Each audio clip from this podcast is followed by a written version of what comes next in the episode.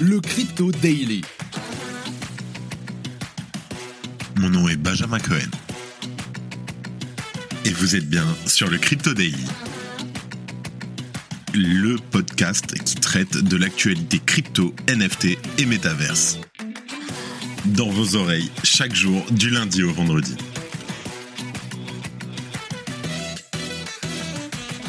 Salut, j'espère que tu vas bien et que tu as passé un super week-end et un bon 1er mai. On se retrouve tout de suite pour ton résumé de l'actualité sur le Crypto Daily.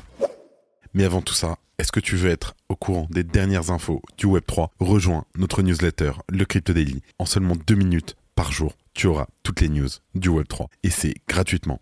Inscris-toi sur lecryptodaily.fr. Alors aujourd'hui, épisode un poil plus long, j'imagine, que d'habitude, parce qu'on a deux jours à couvrir. On a hier, on n'a pas fait d'épisode, et aujourd'hui. Mais si jamais tu es abonné à la newsletter, t'as pu suivre. On commence par la marketplace de NFT Blur, qui a dévoilé Blend, une plateforme permettant de contracter des prêts en déposant des NFT en garantie. Alors, on fait un tour sur ce qu'on sait déjà sur ce nouveau protocole. En deuxième news, on parle du même coin, le PP, qui continue de prospérer alors que des exchanges majeurs le listent. Mais savais-tu que c'est Jared le grand gagnant? On t'explique pourquoi le PP augmente autant. Et pour terminer, le Bhoutan, un petit pays d'Asie du Sud, a investi des dizaines de millions de dollars dans les cryptos auprès des prêteurs BlockFi et Celsius qui sont maintenant en faillite. Mais ce n'est pas tout, le pays a également commencé à miner du Bitcoin en utilisant son réseau hydroélectrique depuis 2019, imagine. Mais avant tout ça, et comme d'habitude... Here comes the money.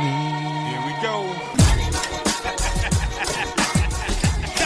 C'est tout rouge aujourd'hui. On a un Bitcoin à moins 2% qui galère pour rester au-dessus des 28 000 dollars. Un Ether moins 1% à 1830 dollars. Le BNB moins 3,3% à 325 dollars. Le XRP moins 1%. Le Cardano moins 2%. Le Dogecoin qui suit, le Polygon moins 2% à 0,95 dollars et le Solana moins 1,27%. On a aussi le PP qui après une hausse fulgurante en quelques jours est à moins 10% en 24 heures à 0,501196 dollars. Allez, let's go. On reparlera du PP un peu plus tard. On passe aux news. On enregistre cet épisode. Nous sommes le 2 mai 2023 et il est 15h.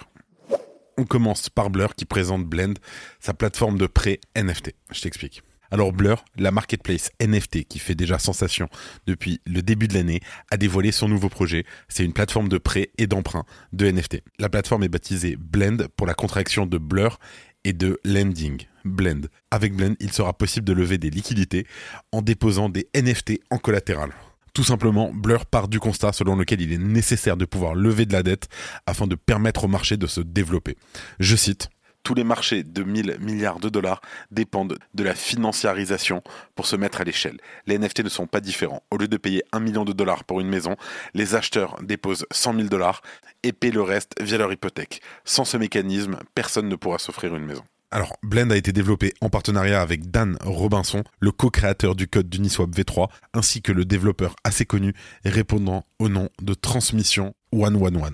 C'est un chercheur de chez Paradigm qui a collaboré notamment sur le seaport d'OpenSea. Alors comment ça fonctionne? Alors en fait, le principe de Blend est simple, du moins dans son idée générale. C'est un emprunteur qui va déposer un NFT comme garantie, ce qui lui permettra d'emprunter une certaine somme à un prêteur en valeur du NFT qu'il a déposé. Le protocole entend pouvoir fonctionner sans l'aide d'Oracle, c'est-à-dire que les emprunts pourraient durer indéfiniment avant d'être remboursés. En vrai, plus précisément, il y aura bel et bien une date d'expiration, mais avec un système d'enchères, avec un taux d'intérêt de plus en plus attractif, qui va mettre les investisseurs en concurrence pour reprendre le rôle du prêteur. Et si bien sûr, une fois arrivé au taux d'intérêt maximal défini, si jamais personne ne s'est manifesté pour assumer la position, l'emprunteur serait ensuite liquidé et son NFT qu'il a déposé en garantie sera saisi par le prêteur. Et pareil, du côté de l'emprunteur, celui-ci pourra d'ailleurs rembourser le prêt en avance avec les taux d'intérêt définis. Et bien sûr, dans le cas où la valeur de son NFT passerait sous celle de la dette, il pourrait alors sciemment choisir de ne pas rembourser une fois arrivé à l'expiration pour être liquidé. Au choix. Aujourd'hui, à ce stade, le protocole est encore en construction et tous les mécanismes ne sont pas encore financés. Aucune date de sortie n'a été dévoilée. Pour ce qui est de la gouvernance, les détenteurs du token Blur pourront influer sur quelques paramètres environ 6 mois après le déploiement de Blend. Et bien entendu, En parlant de Blur, on va aussi parler du token, le Blur. On note que celui est en baisse de plus de 10,5% sur les dernières 24 heures au moment de l'enregistrement. Je suis Benjamin Boutin-Spark. Et je suis Claudia Loma. Ensemble, nous produisons le podcast NFT Business. Le podcast dédié aux nouveaux business décentralisés, construits sur la blockchain, ceux qui développent les usages de demain. Nous abordons des sujets comme la finance décentralisée, la tokenisation, les NFT, la blockchain, les cryptos et les nouveaux modèles d'investissement. Tous les sujets pour vous aider à comprendre l'écosystème Web3. Nos invités sont des bâtisseurs, ceux qui construisent les entreprises de demain. Nous sommes sur toutes les plateformes d'écoute. Merci et à la semaine prochaine. En deuxième news, on parle du même coin PP qui continue de prospérer alors que les exchanges majeurs le listent et pourquoi il faut y faire attention. On t'explique tout ça. Alors hier, le 1er mai, la plateforme d'exchange OKEx a annoncé qu'elle allait lister le même coin PP, rejoignant d'autres plateformes d'échange de crypto-monnaies, notamment Mex Global, BitGet, Gate.io et Huobai. Donc ces listings ont bien sûr déclenché une frénésie d'échanges, la valeur de PP ayant bondi de plus de 23 000% depuis le 17 avril. Au moment où on enregistre, le même coin s'échange à un prix qui a grimpé de plus de 50% en moins de 48 heures. C'est assez dingue. Alors, pour la petite histoire, Pépé, donc ça vient du même Pépé de Frog, qui est un personnage de dessin animé et un mème qui a été créé par le dessinateur Matt Fury et qui est surtout devenu l'un des mèmes les plus populaires au monde. Et bien sûr, les développeurs anonymes du jeton PP, créé sur la blockchain Ethereum, ont cherché à capitaliser sur le succès du mème et la popularité d'autres meme coins comme le Shiba Inu et le Dogecoin. Alors bien que PP ait connu une hype importante ces dernières semaines, le personnel d'OKEx a mis bien entendu en garde les investisseurs potentiels contre les risques inhérents aux actifs numériques dans leur annonce de listing de PP. Il est très important de rappeler que ces actifs sont souvent appelés shitcoin ou memecoin et sont très appréciés par les nouveaux arrivants et les débutants de par leur promesse euh, de devenir très riches si le jeton arrive à un dollar, etc. Malheureusement, leur volatilité extrême a souvent des conséquences tragiques pour les non-initiés.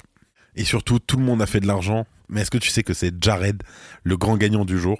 Alors, je vais t'expliquer tout simplement pourquoi le PP augmente autant. Spoiler, c'est pas pour la raison que tu crois. Alors, en ce moment, au moment où on parle, il y a une attaque sandwich qui se produit entre chaque transaction par un bot appelé Jared from Subway. T'as compris la ref, Subway, sandwich, etc. Le résultat de l'attaque, tu subis un slippage important. Ça veut dire que tu valides un prix, mais pendant la transaction, le prix change et au final, tu perds, ton prix moins intéressant, ou ta transaction est tout simplement annulée. Tu comprends un peu où je veux en venir? Alors on va tout simplement déjà définir une attaque sandwich.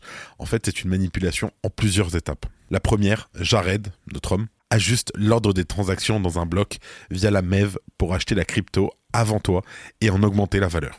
Tout simplement. Il va voir que tu vas acheter ta transaction, il va se mettre juste avant toi. Comment il va le faire? Très simplement, via un bot qui va détecter cette transaction depuis le même pool. Le même pool, c'est le lieu de stockage temporaire des transactions avant qu'elles soient envoyées, et augmente volontairement les frais que lui va payer pour passer avant ta transaction. C'est ce qu'on appelle un front run, front running. En résultat, le prix de la crypto en question, et dans notre cas celui du PP, est gonflé artificiellement et ton slippage augmente. Résultat, tu payes plus cher. Et c'est à ce moment-là que la dernière phrase débute que fait notre ami Jared from Subway? Comme dans la première étape, Jared va accéder aux informations sur tes frais de transaction via le même pool. Et juste après ta transaction, il va revendre la crypto qu'il a acheté à un prix plus élevé pour en tirer profit. C'est ce qu'on appelle du backrun. En gros, Jared a utilisé ta transaction pour faire gonfler le prix du token et te le faire acheter ou vendre un prix moins intéressant. Et bien sûr, il en a profité pour sa poche. Un petit cochon, ce Jared. Donc bien sûr, c'est ce qui explique la difficulté de revente du jeton.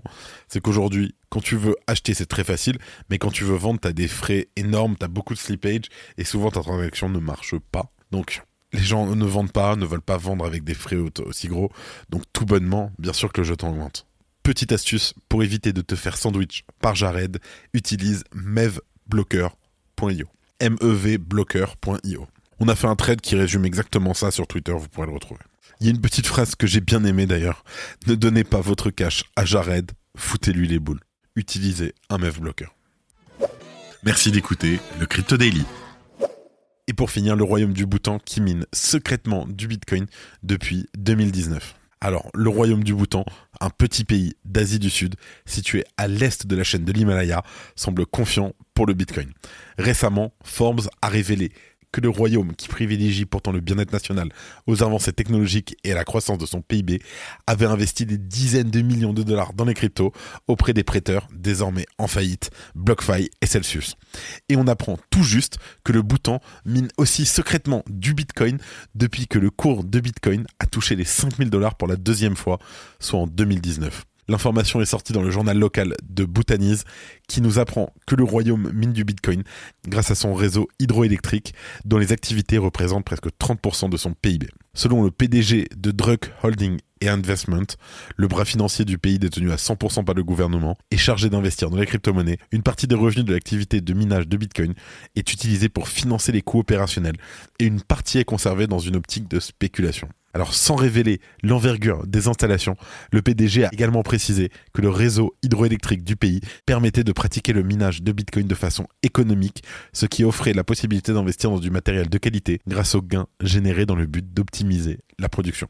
Alors le portefeuille de Drug Holding est actuellement géré par une équipe d'investisseurs professionnels chargés de développer un portefeuille diversifié en se favorisant des secteurs technologiques ou en développement et donc comme celui des crypto-monnaies. Je cite notre portefeuille contient des investissements dans diverses catégories d'actifs qui offrent une exposition au secteur traditionnel et aux industries qui sont le moteur de l'économie moderne.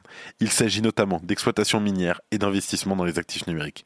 Les raisons pour lesquelles le Bhoutan souhaitait garder ses activités relatives aux cryptos secrètes demeurent encore inconnues. Ces investissements dans les cryptos n'ont été révélés qu'à travers des documents juridiques sortis dans le cadre des procédures de faillite de BlockFi et Celsius. Et le bras financier du Bhoutan aurait ainsi obtenu l'équivalent de 65 millions de dollars de prêts en crypto et aurait déposé 18 millions de dollars d'actifs auprès des deux sociétés. Selon les documents, le Bhoutan aurait notamment transféré du Bitcoin, de l'Ether et de l'USDT, entre autres.